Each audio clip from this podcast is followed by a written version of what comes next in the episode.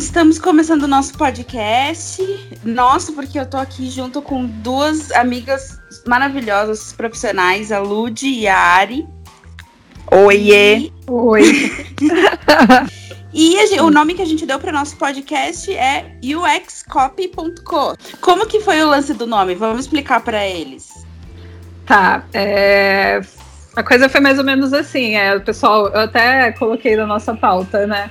Pergunte o nome de uma banda. E aí os caras das bandas ficam assim, what? Né? Porque Cara, é, é, muito menos romântico do que parece, na verdade, né? É, eu, tô, eu queria esclarecer isso porque foi assim: eu falei, ah, acho que eu vou criar um blog no Medium para escrever sobre UX.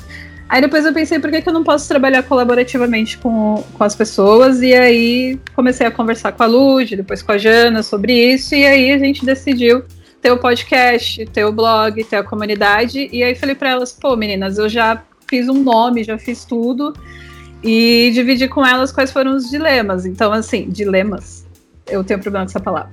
E aí, e aí é, não tem muito romantismo, não. Todos os domínios que citavam, que tinha o termo writing, já estavam ocupados. Então, se eu fosse tentar alguma coisa, fica aquela sugestão de domínio que o GoDaddy dá, sabe? Eles quebram o seu nome em 20 palavras bizarras que não faz o menor sentido. Write tipo, 1, 2, 3, 4. Exato. Sugestão de e-mail, horror. E aí precisa ter um writing para sugestão de e-mail, porque é muito ruim as sugestões que vem. E aí, né? E aí eu falei, cara, copy, de copywriter, né? Eu trabalhei com isso tanto tempo e tal, e, e é legal porque dá uma cutucada nessa questão do nome, do rótulo. E é isso. E aí eu assumi o copy, o copy é sonoro e tá tudo certo. É tudo escrito. Show. Estamos aí, copyright. Exatamente. Você lá na Conta Azul, então, né, Lud, fica o dia inteiro. Vamos falar sobre writing, por favor, pessoal. Vamos. É, eu tenho. Vou contextualizar um pouquinho aqui, já começando a falar de mim. Assim, Isso, eu, vamos se apresentar. Tá. É, eu sou a Ludmila Rocha, Lud Rocha. Ninguém me chama de Ludmila, exceto minha mãe quando tá com raiva, né? quando quer brigar. Então, sou formada em jornalismo pela Universidade Católica de Brasília e pós-graduada em comunicação nas redes sociais pelo Centro Universitário de Brasília, UniceuB. Eu trabalhava na minha área mesmo, com jornalismo, com, com em jornal impresso. É, trabalhei nos dois maiores jornais lá do Centro-Oeste, o Jornal de Brasília e o Correio Brasiliense, e depois trabalhei em assessoria de imprensa. Até que me mudei para Santa Catarina com meu marido, que é desenvolvedor, e aqui descobri UX Writing, porque aqui tem um mercado privado, é, tem um mercado totalmente com características distintas de Brasília, né? E tem mais espaço para o mercado privado, e tem mais espaço para as empresas de tecnologia. E aqui sim está muito forte essa coisa de de UX, de design e de writing também. E aí comecei a trabalhar, é diferente das meninas, da Jane e da Ari, que trabalham mais é, focadas, voltadas para chatbot, eu trabalho com writing para interface mesmo, para interface de produto.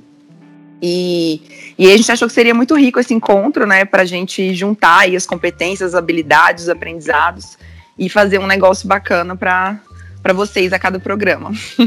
Linda, linda, muito bom, muito bom. Então, é, eu sou Janaína Pereira, formada em Rádio TV, com pós em roteiro audiovisual. Eu me toquei que eu queria trabalhar com texto e com áudio.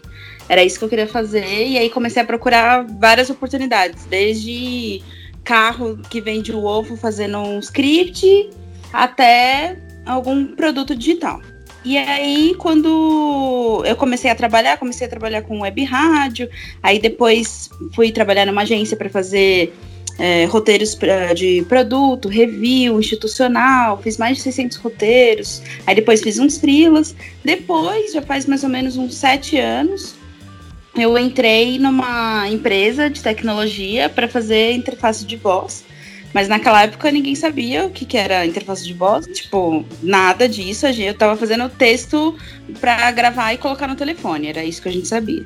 Hoje entendemos melhor que é, é, trabalhava com interface de voz e lá a gente é, dá muita vazão pro texto, porque é a forma como a gente preenche toda a experiência, né? Por ser uma interface que vai só lidar com alguém que está ouvindo ou alguém que está falando, Eu não consigo pensar em cor, eu não consigo pensar em imagem, eu não consigo pensar em qualquer outro tipo de estímulo é, sensorial com que a pessoa consiga se comunicar. Então a, a palavra é toda a minha massinha maravilhosa que eu tenho. Então quando as meninas, é, quando a gente começou a conversar, eu e a Ludiari sobre o podcast, falei, nossa, sensacional, vamos juntar, como a Lud falou, interface é, visual, vamos juntar chatbot, voicebot e é isso aí. A minha trajetória é um pouco mais é, longa, digamos assim, né? Porque é até interessante isso que eu vou dividir, porque é, é, atende uma, uma necessidade, uma dor, uma dor real de quem vem da área de redação, ou de quem tem medo de migrar de área, ou de mudar de área e tem, tem, essa, tem essa dificuldade de se enxergar num papel novo. Eu comecei minha vida lá como um monte de gente na, no call center, eu dava treinamento de qualidade, validava lá a qualidade do atendimento, então eu estava sempre ouvindo, tem, sempre tinha uma relação próxima com, com o texto ou com o que estava sendo dito, com o discurso. E aí fui fazer rádio e TV, foi a realização de um sonho, então assim, eu consegui uma bolsa e aí fui estudar rádio e TV, e eu não sei se é sorte ou se eu que sou muito descarada, mas eu consegui ir sem indicação. Fica aqui a dica para muita gente que fala: ah, tem trabalho que você só entra por indicação. E, cara, não foi. Foi de correr atrás mesmo. Eu consegui passar por, por dentro, ter uma vivência dentro das, dos maiores canais de televisão do Brasil, assim, dos principais. Então, eu fui estagiária na TV Cultura, tive a oportunidade de trabalhar lá um ano. Fui estagiária na Record fui estagiária no, numa TV que nasceu é, um pouco depois, uma TV. Na época ela era muito pequenininha, eu fui no primeiro ano dela, e agora ela já é mais conhecida, que é a TVT, que é uma TV que tem um cunho social, mostrar questões trabalhistas e tem toda uma questão. Hoje eu nem sei mais se ela está dentro desse segmento, mas na época era isso. E aí, sempre essa relação, né? Fui para a área de programação, então eu produzia chamada televisiva e na TV Cultura. E aí, chamada, você tem um tempo para escrever o texto, você tem, você tem que fazer, ter um pouco de criatividade, você tem que informar. Então você tem todos os tipos de cópia ali dentro. Você tem a sonora, que é o trecho do áudio, que às vezes a, o apresentador do programa falou, e você precisa encaixar tudo isso e produzir uma mídia de 30 segundos. É tipo fazer uma mágica. E a gente fazia, e isso me ajudou bastante a exercitar essa questão da concisão do texto, ou da, das, dos vários tons do texto, quando ele só informava, quando ele era mais criativo, quando ele era mais brincalhão. E, bom, era estagiária, estava a faculdade acabando, precisava de trabalho, fui procurar no mercado de trabalho posições na área de produção e tal e não estava rolando. O, o salário era muito baixo, tinha uma demanda muito grande de profissionais e poucas posições de trabalho. Eu falei, cara, isso não vai rolar, isso não paga as minhas contas, me ferrei. Literalmente. e aí eu falei, eu preciso fazer alguma coisa da minha vida. E aí eu olho literalmente para o cercado do outro, né? Ah, as plantinhas dele tá crescendo, ó, enquanto a minha tá aqui demorando. O que, que, eu, que, que ele tá fazendo que eu não tô fazendo?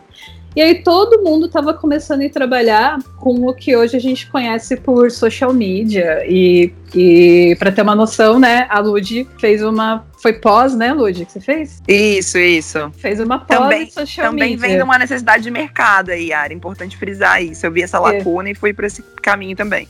Exatamente. E aí, quando eu fui fazer isso, não tinha nem nome. Cada agência dava um nome esquisito. Teve entrevistas que eu fiz que o cara tava procurando um cider. Aí eu fiquei no Google, o que, que é? Semente, não sei o quê. Eu fiz, gente, essa gente é muito louca. Porque eu não tava Deus. acostumada. É, exato, Deus. Eu não tava acostumada com o cenário de. Uh, os conceitos e as buzzwords, as, o palavrório todo do, da publicidade. Eu criei blog, eu não, mano, eu não sabia mexer no Twitter, não sabia mexer no. Eu mal mexia lá no meu Orkut. E criei tudo isso, falei, vou mexer nessas ferramentas todas para eu ver como é que é. E comecei a blogar e montar, montar conteúdo. Fiz disso do meu portfólio. E falei, vou pro mercado. Aí um doido lá de uma agência resolveu me contratar. Eu não entendia nada de nada, mas ao mesmo tempo ele sabia que eu era muito curiosa. E aí fui fazer blog de moda e, e realmente trabalhar com social media. E no começo era entrar no Orkut, olhar o que as pessoas estavam falando e gerar insights para as marcas é, criar suas campanhas e tal. Tudo muito lindo, tudo muito bom. Aí eu já estava fazendo curadoria de conteúdo para a Globo Internacional, isso tem uns quatro anos. E falei, pô, tô legal, né? Tô bem, tô, tô da hora. Só que não. Começou a reduzir o time, as marcas começaram a parar de postar conteúdo, então começou com grandes, as grandes marcas, Coca-Cola, Ferreiro Rocher, enfim. Começaram a postar uma vez por semana, antes era quatro vezes ao dia, ou sei lá, a cada 15 dias e colocar mídia naquilo e investir muito em monitoramento, no que as pessoas estavam falando sobre a marca, em vez da marca falar para as pessoas. E aí eu só vi o time reduzindo, o campo, a quantidade de vagas no mercado de trabalho reduzindo também. Eu falei, bom, de novo, eu preciso me coçar. Foi aí que num belo dia eu conheci a Jana. Ela... o encontro. O encontro. E aí eu comecei a estudar sobre UX uh, de maneira autodidata e tal. Fui na internet, vi, eu vi essa palavra solta assim em alguma coisa. E eu falei, cara, eu faço isso de uma certa forma, né? De uma certa forma eu sempre fiz, sempre houve uma preocupação com o outro. Humanização de marca não é uma coisa nova, né? E aí fui trabalhar na, na Mutante, uma empresa que faz curas, e aprendi muita coisa lá. E aí foi que eu tive meu primeiro contato com interfaces conversacionais e hoje trabalho com isso e já estou entrando numa nova área, que é um guarda-chuva para tudo isso, que é o Customer Experience, né? Que é ver todo o ciclo de vida e, e, e, e como todas essas áreas se conversam para entregar a mesma coisa, né? a mesma proposta de valor e não ter ruído no meio dos processos. É isso que eu faço hoje. Olha, andei, andei, andei até encontrar. Legal. E a sua experiência lá do início, né, a área de atendimento e tal, tá servindo agora, uma coisa complementa a outra. Isso acontece muito na área da comunicação, né? Total. Muito, muito. Eu sou muito produto disso. Eu falo, gente, se eu pensasse que só existiam as mídias de massa, meu, eu ia ter um pensamento muito pequeno. A gente consegue atuar muito quando a gente domina o conceito, porque aí a gente não pensa só no resultado final. A gente pensa no que, que a gente, o que a gente quer fazer de fato para depois é, falar, ok, eu tenho A, B, C caminhos. Que nem lá na empresa, é, na Mutante, a área já saiu, eu continuo lá. Hoje eu atuo como especialista UI da área, a, a, auxilio mais de 30 designers, tanto iniciantes que nunca viram interfaces conversacionais ou mesmo interfaces de voz, mas já trabalham com UX é, é, visual, tanto pessoas que têm ali alguma experiência com chatbot, que é, como diz minha mãe, é aquela janelinha que ajuda ali no site. Eu falo, mãe, não chama de janelinha, a gente trabalha tanto para isso, não é uma janelinha, por favor. Que linda. É, pois é. Então eu trabalho com esses 30 designers lá como especialista. E aí agora a gente precisa contar que o Brasil também é, tem muita, muita gente trabalhando com texto para interfaces diferentes. Tá aí a Lud também para falar um pouco do que ela fala, faz na Conta Azul. Eu falei o que eu faço na Mutante. A Ari contou como ela tá lá trabalhando com Customer Experience Lead na Smark, né? Então a gente tá aqui também fazendo as coisas. A gente só precisa contar para os outros. É isso. É, e uma coisa que a Ari falou que eu acho bem importante ressaltar, assim, é que na, sim, na área de comunicação a gente sabe que existe muita indicação, que isso às vezes realmente é a porta para entrar em muitos lugares mas que se você for bom, se você for curioso, disposto a estudar, disposto a conhecer coisas novas, vai ter espaço. Eu também fui estagiária em várias empresas e fui efetivada depois nessas empresas. Por isso, porque era curiosa. Às vezes estava fora do meu da minha área de atuação. É, um bom exemplo disso é UX Writing, né? Eu sou formada em jornalismo. É, eu poderia ter essa barreira para migrar de área aí, para conhecer algo novo, mas não, fui lá, estudei, me interessei em saber mais sobre algo que, tava, que é complementar à comunicação, faz parte do universo da comunicação, e consegui meu espaço. Então, eu, é, são todas áreas, competências novas que estão precisando de pessoas para compartilharem conhecimentos, compartilharem conteúdo e aprendermos juntos. Se a pessoa for curiosa, vai ter espaço para ela, né? Exato, Lud. Era o, o que eu, eu tava até lembrando quando a Ari comentou é, do início que ela teve na Mutante. Eu hoje, quando eu entrevisto as pessoas para ela entrar na área como designer, eu também é, abro o jogo nesse nível, sabe? Eu falo, olha, eu sei que é muitíssimo difícil, não chega a ser nem agulha no palheiro, é poeira no palheiro, achar alguém que já fez interface de voz, no caso da Mutante, na área que a gente está. É, então, o que eu quero é que você esteja aberto para, primeiro, ir atrás e estudar, seja de uma forma é, autônoma ou não, ou é, pegar o que você já sabe e adaptar para o que a gente faz. Porque é assim que um bom profissional consegue sempre se atualizar e se manter dentro do mercado é, de uma forma um pouco mais é, atual e dinâmica, né, contemporânea. Então, quando eu vou entrevistar alguém, eu falo isso, falo, beleza, se quer uma vaga de, de writer, uma vaga aqui para fazer interface de voz, legal. O que, que você já fez? Eu vou contar o que a gente faz, assim você diz como você consegue adaptar. É bem nesse caminho mesmo. E continuar estudando. Eu, por mais que eu esteja ocupando essa função Sempre. hoje, eu estudo todos os dias. Tudo que está saindo, tudo que vai sair, tudo que estão achando que vai sair. É muito importante. É, já entrando no, na questão do UX Writing, é, é, um grande dilema, assim, né? Eu vejo.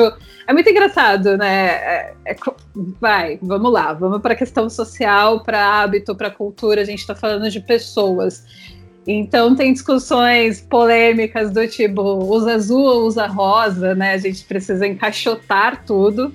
É uma necessidade humana, faz parte do nosso cérebro reptiliano. Para quem não sabe o que, que é isso, vai ler sobre o assunto, né? Que é neurociência. Eu posso Sim. até colocar, né? Eu posso até colocar uns links no post para quem quiser dar um, se introduzir nesse assunto. É... Boa, Ari, principalmente sobre o límbico. A, a, galera tem que estudar muito límbico também. Exatamente, que a gente tem esse, essa necessidade de, de encaixotar coisas e por que não diferente com a terminologia de algo que a gente faz no trabalho? Durante muito tempo eu não sabia o que eu fazia, até que veio o nome social media e tal. Mas na época eu entendi que tá, é, o social media ele era um guarda-chuva para uma série de coisas que a gente estava fazendo e uma série de coisas estavam nascendo. Então, às vezes eu vejo discussões do tipo assim, isso não é UX writing, isso uh, não é, entende? Então eu queria já abrir com vocês esse assunto para poder ajudar a galerinha que está ouvindo a gente a, a se ambientar e dividir com a gente, compartilhar com a gente as mesmas dores, né? A gente também tem esses dilemas, assim. O que, que, que vocês acham que, que é, que não é? Bora, bora polemizar. Legal. É, UX Writing, UX vem da sigla em inglês, né? User Experience, que é, que é a sigla de experiência do usuário em inglês. Então, é, na minha visão, pelo que eu vi, vivi, aprendi, e o X-Writing está ligado a escrever para melhorar, para facilitar, para auxiliar o usuário quando ele usa um produto ou um serviço qualquer, né? E, e quando a gente escreve para interface, é bem isso mesmo.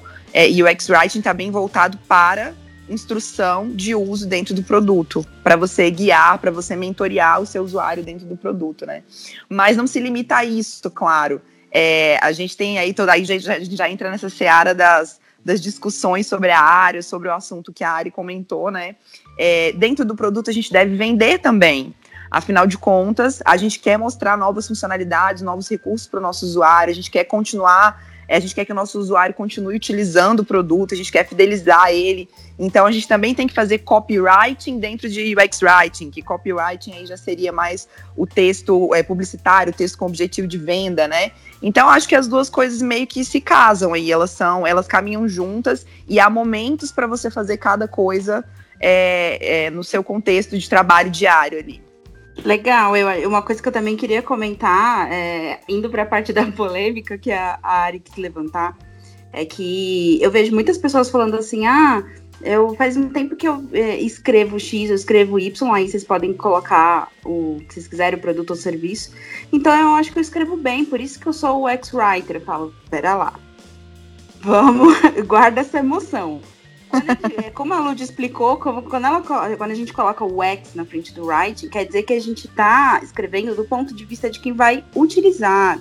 Então, não é porque você escreve muito tempo, não é porque você escreveu em determinada empresa, não é isso. É quando você se preocupa com o olhar do outro. Não necessariamente uma conversa, isso já seriam interfaces conversacionais.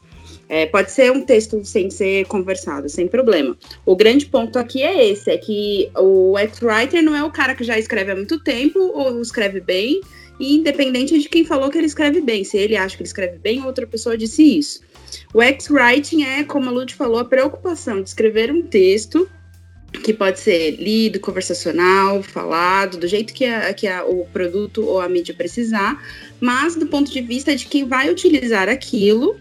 Então, envolve contexto, quais são a nuvem de palavras que ele utiliza, é, como que ele vai absorver aquilo para aí sim a gente falar, beleza, a gente fez um writing nesse produto e nesse serviço e eu já atuei, seja um projeto, seja há 10 anos e o que for.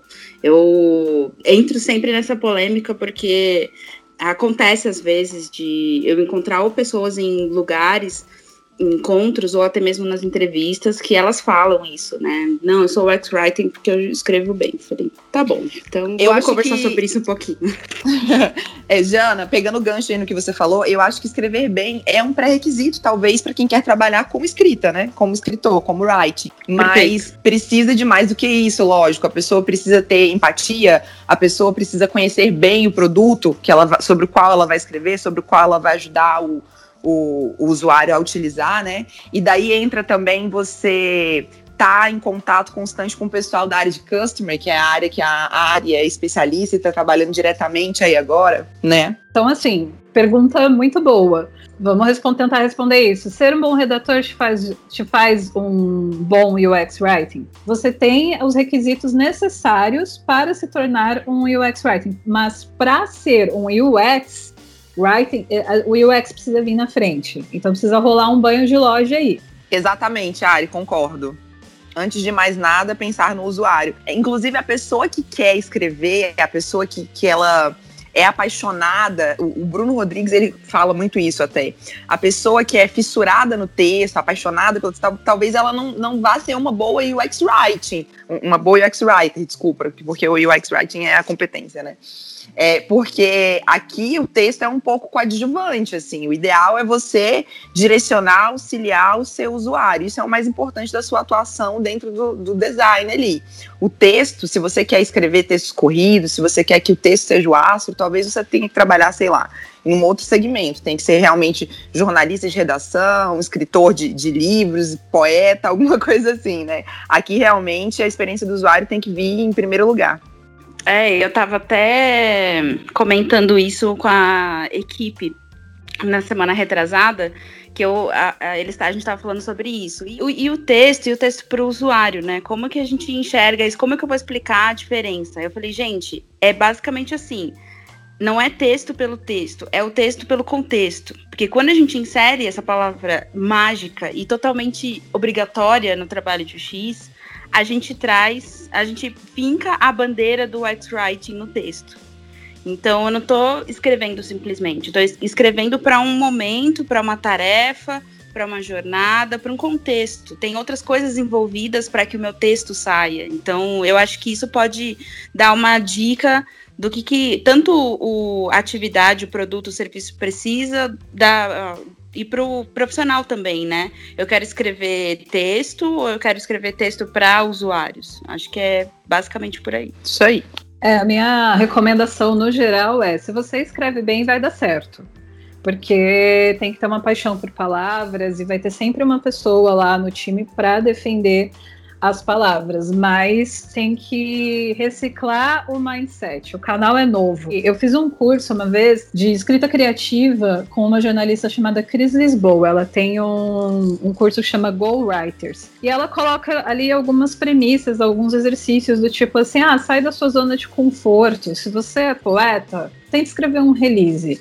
Se você é roteirista, tente escrever um conto dá uma forçada de barra para você mudar o seu ponto de vista e você ter uma coisa que eu, particularmente, acho muito importante: repertório. É, se você atuou em diferentes cenários, se você já escreveu para SEO, se você já escreveu para social media, se você já escreveu para jornal, se você já escreveu para sites, blogs, você tem repertório. E aí esse repertório ele vai ser muito útil é, dentro do UX. Então, assim, para uma pessoa, para um redator se tornar UX writer, ele precisa entender as premissas e os conceitos de UX. Então ele tem que estudar UX, ele tem. É, eu estou até discutindo com, com uma outra colega de trabalho, a Andrea Calvino, ela está fazendo um estudo aonde ela faz a, a, comparação e tenta achar pontos de intersecção. Ela está usando essa palavra no estudo dela. Intersecção entre o design UX e a escrita UX. Por quê? Porque a gente vai, vai descobrir que é, heurísticas são aplicadas. Gente, procura no Google por enquanto que é heurística, a gente pode discutir isso depois. Mas é, são aplicadas a, a, várias questões gráficas que o UX designer de, de interface ele faz. Mas como é que a gente pode aplicar isso no texto? Porque ninguém teve a audácia ainda de procurar isso no texto. E dá para achar. Nos estudos dela, ela está levantando vários pontos que são muito relevantes. Então, assim, você precisa entender o que é usabilidade. Usabilidade, a gente herdou um pouco da questão do design thinking, de como pensar as coisas, de como pesquisar coisas, de como criar produtos. E a gente herdou uma coisa também chamada ágil, lean, lá da TI. Você vai ter que aprender todas essas linguagens, que são novos meios de, tra de trabalhar, novos formatos de criar coisas, novos formatos de gerenciar projetos dentro das empresas, para poder se encaixar. E aí, quando você entende toda essa dinâmica, você é muito valioso dentro do time, porque você é o redator, você é o cara que ama a palavra. Assim como o, lá na parte de interface gráfica, que eu chamo UI, é, tem o cara que ama o pixel. É, você vê as vagas escritas assim, pixel lover. Entendeu? A gente vai ser o quê? Coma lover, sei lá, vírgula lover, não sei. Porque. Ai, Ari. É, é o cara que defende a cor, que defende o degradê, que defende os padrões. Então, assim, a gente também precisa trabalhar para criar essas bibliotecas, essas práticas. E, assim, eu falo por mim, ou qualquer pessoa apaixonada por texto, a partir do momento que começa a ter contato com lógica, que é o que a gente herdou lá dos processos de TI, e começa a ter contato com design, que é o processo criativo para chegar em algo a pessoa embarca, ela vai embora, ela fala a vida é um poema.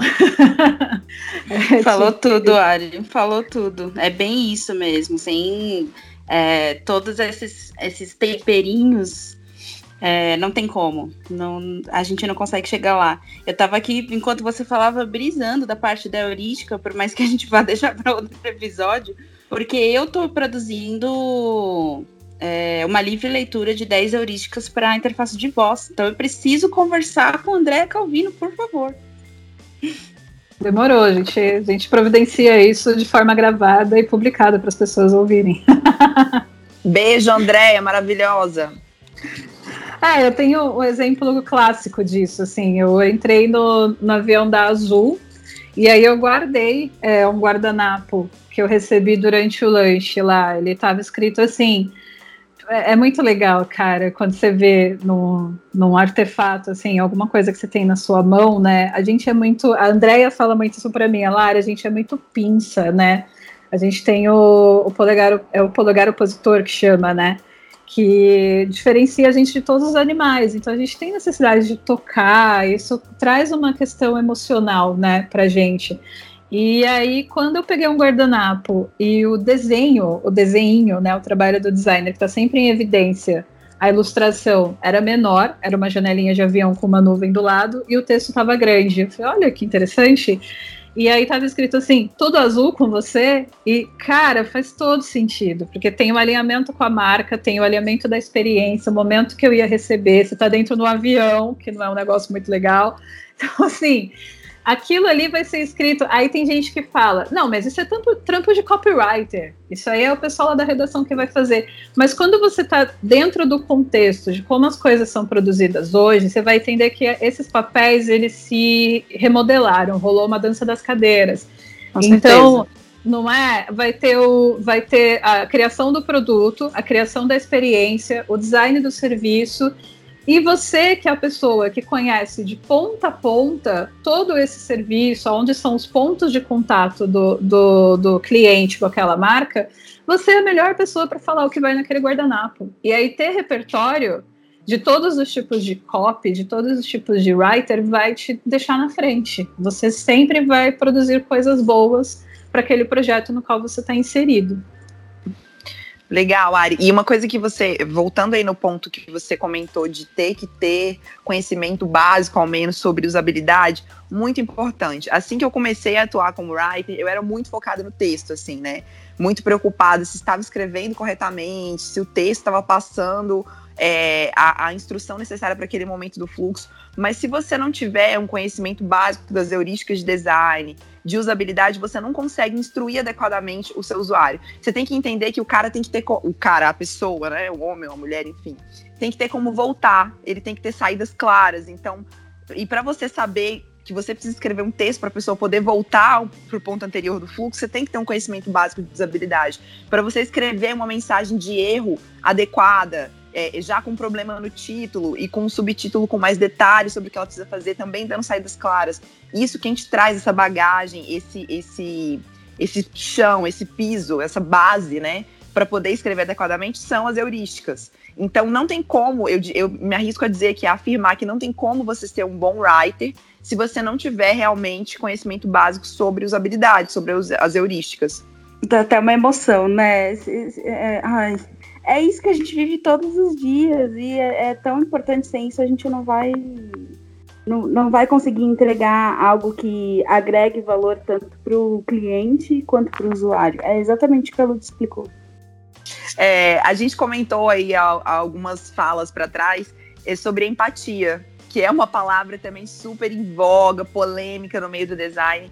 Eu acho que todo escritor escreve para uma outra pessoa ler, então a gente já tem naturalmente nós somos naturalmente empáticos. Mas para escrever para produtos tem que ser mais forte ainda, né? Porque é aquela coisa que a Ari falou. Claro que todos somos apaixonados pelas palavras, pelos textos, não estaríamos, não seríamos writers se não fôssemos. Mas nesse, nesse universo da, da escrita para o usuário, da escrita para o produto, para o chatbot, para o voicebot, é mais importante ainda. O que, que, vocês têm a dizer sobre empatia, meninas? É uma palavra tão polêmica, né? Mas que a gente precisa dela no nosso dia a dia fortemente, assim. Legal, eu, eu, eu acabo fazendo um link de empatia muito com quais são a, as palavras próprias do universo, né? Tem vários cases que eu já participei lá que eu falo, gente, é, pode ser uma besteira, para vocês, mas para o usuário, por causa da empatia, não é. Muitas vezes a gente usava lá palavras como é, decoder, tira o seu decoder da tomada. E aí não dava certo, o projeto não atingia o resultado. E eu falava, gente, tá faltando empatia. A gente precisa entender o, qual é a palavra que ele utiliza. Isso também é ser empático. Quando a gente começou a escutar as ligações, eles falaram: caraca, não é decoder, é equipamento. Eu falei, pois é, equipamento. E aí uh, tinha a, a, marca, né? Equipamento, marca tal. E aí a gente, quando a gente trocou exatamente uma única palavra, nada de fluxo, nada, mais nada, decolou o projeto. A gente conseguiu atingir os resultados e os usuários também ficaram felizes. Até por isso que a gente atingiu os resultados. Eu também faço um link muito grande com isso. Então a empatia vai desde, sabe, você trocar uma palavra só no seu produto, no seu serviço, no seu projeto, até você ser empático num nível de falar, olha, eu entendi o que todos os stakeholders querem. Vamos agora escutar o que, que o usuário está querendo. Por mais que a gente vai fazer um filtro, porque existe um negócio por trás, o que, que ele quer? E vamos escutar o usuário. Então, acho que tem várias formas da gente praticar a empatia e quanto mais a gente conseguir isso, melhor. E, e os designers, principalmente os UX writers, eles são os primeiros a levantar essa causa e falar: olha, vocês querem dar, dar certo? A gente tem que colocar a empatia aqui. Não é só design, não é só lógica, não é só um, um fluxo que resolva. Para resolver, a gente precisa de tudo isso. Perfeita, Jana. É conhecer o usuário antes de mais nada, bem, né? Ele é a nossa ferramenta de trabalho aí. Ele é a pessoa para quem a gente faz tudo. Empatia é uma coisa também é muito pessoal, assim, né? As pessoas têm, têm suas histórias de vida, têm todo, toda a sua bagagem, e às vezes cada pessoa co acaba colocando empatia dentro do seu contexto, né? Exagerando um pouco. Então, empatia, é, eu não sei onde eu li isso, talvez tenha sido até você, Lud, que falou, não sei. Mas empatia não é dó, não é ter dó do usuário. Empatia é entender o contexto pelo qual aquilo está acontecendo qual é a tua participação naquilo, onde você pode atuar e onde você não pode atuar. Tem coisas que a gente é empático, a gente não pode fazer exatamente nada, mas a gente entende. É mais aprendizado para a gente do que para o outro. Não, eu não estou inferindo na vida da, da, pessoa. Às vezes a empatia, ela, na maioria das vezes, ela vai trazer algum acréscimo de entendimento para mim. E para produtos e para o mercado como um todo, na hora do relacionamento com o consumidor, o processo de empatia é um processo antes de empatia. Ela é processual. Então a gente tem cenários de pesquisa. Pesquisa também é uma grande polêmica, que também a gente vai gravar programa para entender pesquisa para UX, para writer, na verdade, que é, é complicado, porque é custoso, dá trabalho, é demorado. Então, muitas vezes a gente cria é, cenários que são idealizados, a gente tenta se aproximar o máximo possível, mas nunca é o real, porque a gente não trouxe a pessoa de verdade para descobrir o que ela realmente acha daquilo.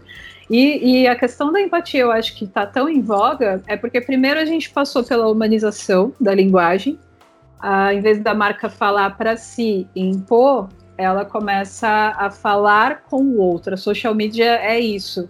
Em vez de eu falar para as pessoas, que aí era o trabalho mesmo do, dos redatores de, de publicidade, que aí trabalhava slogan de marca, fazia e-mails comerciais, ou sei lá, do meio criativo, letra de música. A gente diz para as pessoas como uma coisa tem que chamar, sabe? E, e aí agora não, a gente depois de um tempo a gente passou a conversar com as pessoas e ser uma troca. E agora a gente começou a ouvir e produzir para as pessoas. Eu, eu, sei lá, atribuo isso a essa evolução dos canais. A gente tem muito imediatismo então a gente precisa ser muito objetivo nessas linguagens, porque todo mundo não tem tempo e todo mundo está sendo extremamente bombardeado por informação. Então, se você quer que a pessoa pegue a sua informação, a gente tem que ser o mais objetivo e mais dentro do contexto daquela pessoa. Então, tem, tem processos, tem pesquisa, tem métodos, tem uma, uma variedade de coisas. Não é só sentar e falar assim, ah, eu acho que eu entendo aquela pessoa. A gente vai sempre estar tá enviesado, a gente vai sempre pressupor. Por, isso não tem juízo de valor, não é que eu, você, o outro, a quem está trabalhando na melhor das intenções, a gente seja mal é que querendo ou não, a gente sempre vai olhar pelos nossos olhos. Então, tem processos para trabalhar a empatia. A empatia não é enfiar o dedo na boca e sentir para que lado que o vento está batendo. É, é uma coisa mais complexa do que isso. E aí você entrou num ponto muito importante, Ari, que é a coisa do teste, né? Do testar. É, eu acho que o termo certo seria para a gente verificar se o que a gente está propondo é válido para o nosso usuário. A gente não está testando. Porque quando você testa, você diz que o que você fez é legal, é bacana e pronto. Você está de acordo, usuário? Não. A gente tem que chegar para a pessoa e ver se aquilo se encaixa com a realidade dela, ver o que ela acha, se ela acha bom, se ela não acha. É, é uma coisa aberta, não está escrito em pedra, né? Não é uma coisa que tá que a gente está simplesmente jogando para ele. Não, a gente precisa verificar com ele o que ele acha daquilo. Tá de acordo com a sua realidade? Te atende? É, eu ouço muito um negócio assim, ai, tem que calçar o sapato do outro. Tipo, velho, na boa, também a gente, a gente tá no, num contexto que é o capitalismo, a gente tá vendendo serviço, a gente quer que as pessoas consumam. É, isso aí é, é um problema muito maior do que a gente. A gente está só fazendo o nosso trabalho e tentando entregar o melhor. Mas muitas vezes, o que, que o usuário quer? Eu quero entrar no Starbucks e não pagar. E aí? queria comer de graça pastel na feira. Tem regras de negócio, tem questões do mercado, então até onde essa empatia vai, né? Existe uma relação ali que a gente também não pode sair abrindo tudo para o que o usuário quer. A gente olha e vê, é, é, muito mais o comportamental do que ele fala. É isso aí, Ari. E, tem, e, tem, e além da, dessa coisa que você falou de, de que a gente está no mundo capitalista e tem a coisa do negócio, que inclusive traz um outro ponto importante, que é o contato e a proximidade do designer com o PO, com o especialista, o gestor de produtos lá, eles têm que estar caminhando sempre juntos para não ir muito para esse lado de atender totalmente os interesses do usuário, esquecer o negócio, e nem o contrário, né? É, além disso, é importante a gente entender que a gente trabalha com prazos, né? É, quem trabalha com design sabe o quanto é corrido o nosso dia a dia, o quanto a gente tem que terminar ali a discovery rápido, para poder dar continuidade num projeto, num produto. Então, assim, lógico, o a gente está lá, a gente aponta dentro da, da squad, dentro da tribo, para defender o usuário, e a gente vai fazer isso. É, principalmente o conteúdo para o usuário, somos writers, né? Mas a gente não pode esquecer de todos os outros aspectos que envolvem o desenvolvimento do projeto aí, que tem que estar tá alinhados também. Um deles é somos um negócio, somos uma empresa, precisamos faturar, temos prazos para entregar as coisas, né? Falou e disse, Lud, é muito importante mesmo. E quanto mais a, a, o profissional ele for atrás do que realmente vai agregar no dia a dia dele, ou até mesmo em projetos paralelos, é, que eu recomendo de não fazer a, somente é, o X-Writing no trabalho, você fazer qualquer tipo de projeto sozinho com alguém, com um grupo, no encontro que for. É, quanto mais ele for atrás dessas informações, mais ele vai conseguir ter uma amplitude muito grande sobre como esse mercado funciona realmente dessa forma. Às vezes mais agressivo, às vezes menos, mas todo mundo vai ter prazo, todo mundo vai ter objetivo capitalista.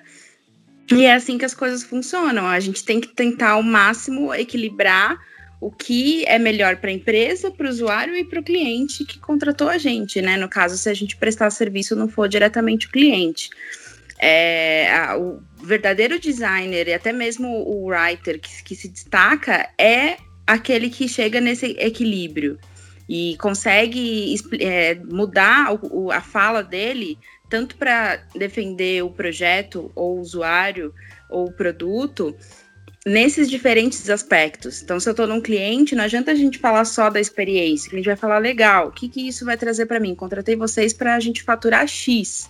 Então você tem que ter um discurso diferente. Para o time, não. Você fala, gente, tem a questão da experiência, a experiência que vai chegar nesse valor que o cliente quer. E assim sucessivamente para o usuário, ele não vai entender bolhufas disso tudo. Então, para ele tem que ser como a Ari falou, não é sentar na cadeira dele e falar, ah, quero viver a sua vida, saber com, o que, que você pensa, o que, que você come. Não, o que, que fez sentido para você e o que, que não fez? Como você se comportaria? É muito isso, ação.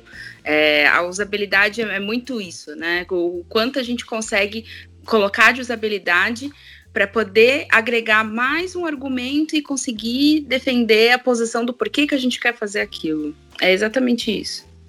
Ainda é a venda, mas sem a forçação de barra. A gente tenta fazer isso de uma forma mais sutil, mais cooperativa. Hoje, o, o cliente final ele tem uma participação maior nos processos de, de consumo dos serviços. Então ele faz as inferências dele, ele, a opinião dele realmente importa, não é só uma frase de, de final de e-mail. E isso entendeu-se que, né, no, e as empresas estão fazendo isso porque elas são boazinhas, porque elas foram para um retiro espiritual e voltaram Haribo. Não, é porque entendeu-se que é, houve uma maturidade no, no geral, é, existe uma competição maior entre os produtos, existe uma agilidade maior em trocar de serviço, então, trazer o, o cliente para dentro dessa conversa ajuda, mas no final é, vender. E aí, fazendo um link com o que a Lud falou e voltando para o CERN, assim, é, é do, do writer mesmo, tem um contexto que muitas vezes na escrita ele não existia. Existia muito na, no design e no desenvolvimento de software que é a refação, que é o versionamento. Software tem 300 mil versões. Peça, o, o cara já está assim na versão, não aguento mais esse cliente de tantas vezes que ele refaz, troca uma cor, troca um texto. E isso, às vezes, para pessoas que escreviam artigos, que vai online, morreu, amanhã ele tem que fazer outro, morreu, amanhã ele tem que fazer outro, ele não tem esse processual de ter que ficar revivendo aquele texto, trocando aquele texto, esmiuçando aquela palavra. Então, assim, é, tem que se adaptar a esse cenário também. Agora, tudo agora é, é, é beta. A maior descoberta, às vezes, é até não se apegar muito, é falar: oh, isso aqui foi o melhor que eu consegui com todo esse material de, de insights, essas pesquisas, as conversas com o time, as ideações, é o que a gente conseguiu. Agora vamos botar o barquinho lá e ver o que acontece. Né? E aí, a partir do momento que tem o, o feedback, o retorno, você está é, emocionalmente predisposto para receber o feedback e repensar todo esse planejamento. E isso é ad eterno. Então, tem, se você quer ser um bom UX writer, que você vai trabalhar num time que pensa usabilidade, que pensa inovação, você não pode ser uma pessoa que emocionalmente se irrita com esse tipo de coisa.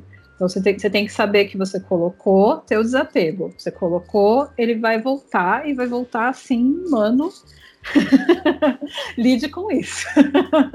e muitas vezes, Ari, volta completamente diferente do que você imaginou e, e você calculou para aquilo. Surgem termos que você nem havia pensado, que você nem sabia que existiam, mas é aquilo que o cara usa no dia a dia dele e é uma questão de sobrevivência mesmo. É, todas as empresas, todas não, mas as boas, a maioria das empresas estão preocupadas com o usuário. Então, o que, que vai fazer ele querer pagar pelo seu produto em vez de pagar pelo produto do seu concorrente? O quanto você realmente conhece as necessidades dele e está disposto a ouvi-lo. Fato. Né? Então, então, é isso, né, gente? Acho que a gente discorreu bastante sobre o assunto, a gente abriu, deixou vários ganchos para muito mais discussão que pode rolar para outros programas, mas basicamente é isso. E o X-Writer é isso aí que tudo que a gente falou, né? E muito mais. Vamos ter muitos programas para discutir muito, conversar muito sobre writing ainda. Prazerzão estar com vocês aqui, meninas.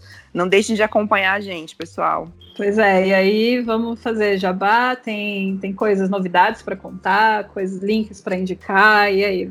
Gente, lá na Conta Azul a gente está fazendo uns hangouts sobre temas diversos relacionados ao universo do design, né? O primeiro que a gente fez foi sobre a criação do nosso guia de redação. Ele está disponível para quem quiser assistir no contaazuldesign.com. É a página da nossa, da nossa guilda de design na internet.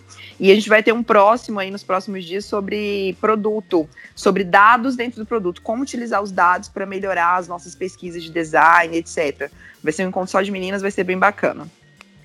Uh, eu estou também uh, com uns projetos para esse ano para poder engajar um pouco mais a comunidade, principalmente de interface de voz, mas acabam, como a, a, a gente acaba também recebendo writers para trabalhar com voz, é, várias pessoas aparecem também. Então eu já estou fechando parcerias para a gente poder fazer um meetup VUI, o primeiro meetup, pelo menos do que eu pesquisei, é, no país sobre o assunto, sobre interfaces de voz. Então, assim que eu tiver as datas, a gente vai postar lá no blog e aí eu espero todo mundo lá. Também vou dar uma entrevista num outro podcast que é sobre VUI, que a Yasmin Costa toca. Ela me convidou, a gente ainda vai marcar e vai para poder gravar. E uh, em abril eu vou palestrar também sobre interface de voz. A gente vai trazer muito a importância do texto no TDC, junto com a Ari. A gente vai lá. É mesmo. Ah, tá esquecendo já. e a gente vai fazer essa palestra é, para galera que tiver no TDC de Floripa. Então, se você for participar, manda um oi, manda um salve, sinal de fumaça que você tiver, para a gente poder se encontrar lá e trocar uma ideia. E fora isso também, é, acabo estando muito no, nos cursos e nos encontros por aí durante a semana e final de semana. Então, é, vou tentar postar tanto no meu LinkedIn, que é Janaína Pereira VUI, você pode acompanhar, tanto lá no Twitter, o que, que eu tô fazendo, e a gente se encontra. É só falar, ah, então, lembra de você do Xcopy. Fala com a gente que a gente troca uma ideia. É isso que a gente quer, engajar a comunidade e criar conteúdo nacional. Bom, então é isso. A gente vai botar com a Jana lá no TDC. A gente. O TDC acho que é de terça a sábado e, e tem várias trilhas lá. Então entra no site, dá uma fuçada. Mas é na quarta-feira, na trilha de chatbot, a gente vai estar falando sobre interfaces de voz, do briefing ao mão massa.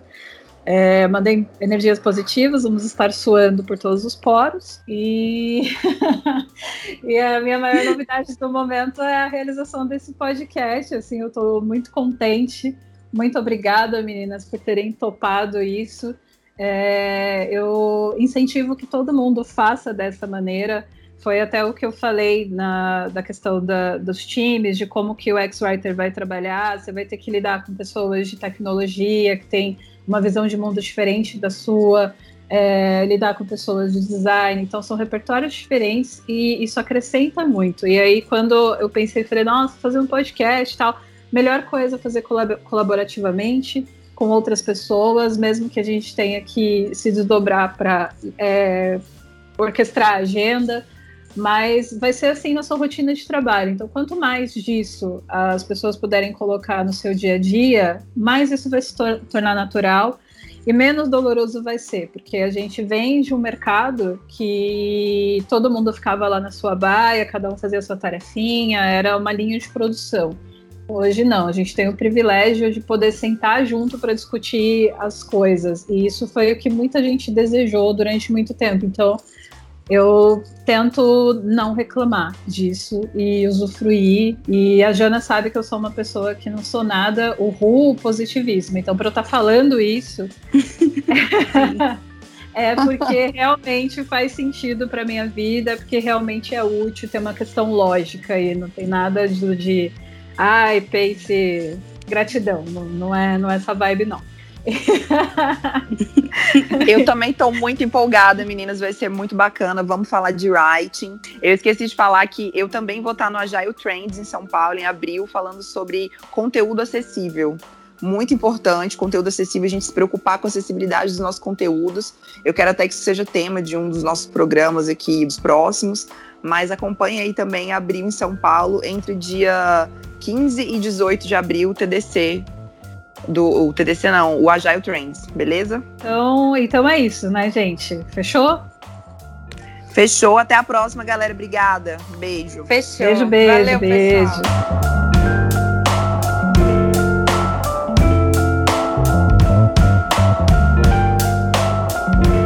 Esse e todos os outros episódios estão publicados em nosso Medium. O endereço é medium.com barra co Lá você pode comentar e opinar sobre o que achou desse programa, além de divulgar para seus amigos e colegas de trabalho. Ah, também estamos nos principais players de podcast, como iTunes, Spotify e Google Play. Quer escrever sobre o assunto em nosso Medium? É simples. Manda um e-mail para uxcopy.co@gmail.com que a gente te põe lá dentro, tá bom? É isso, até o próximo episódio.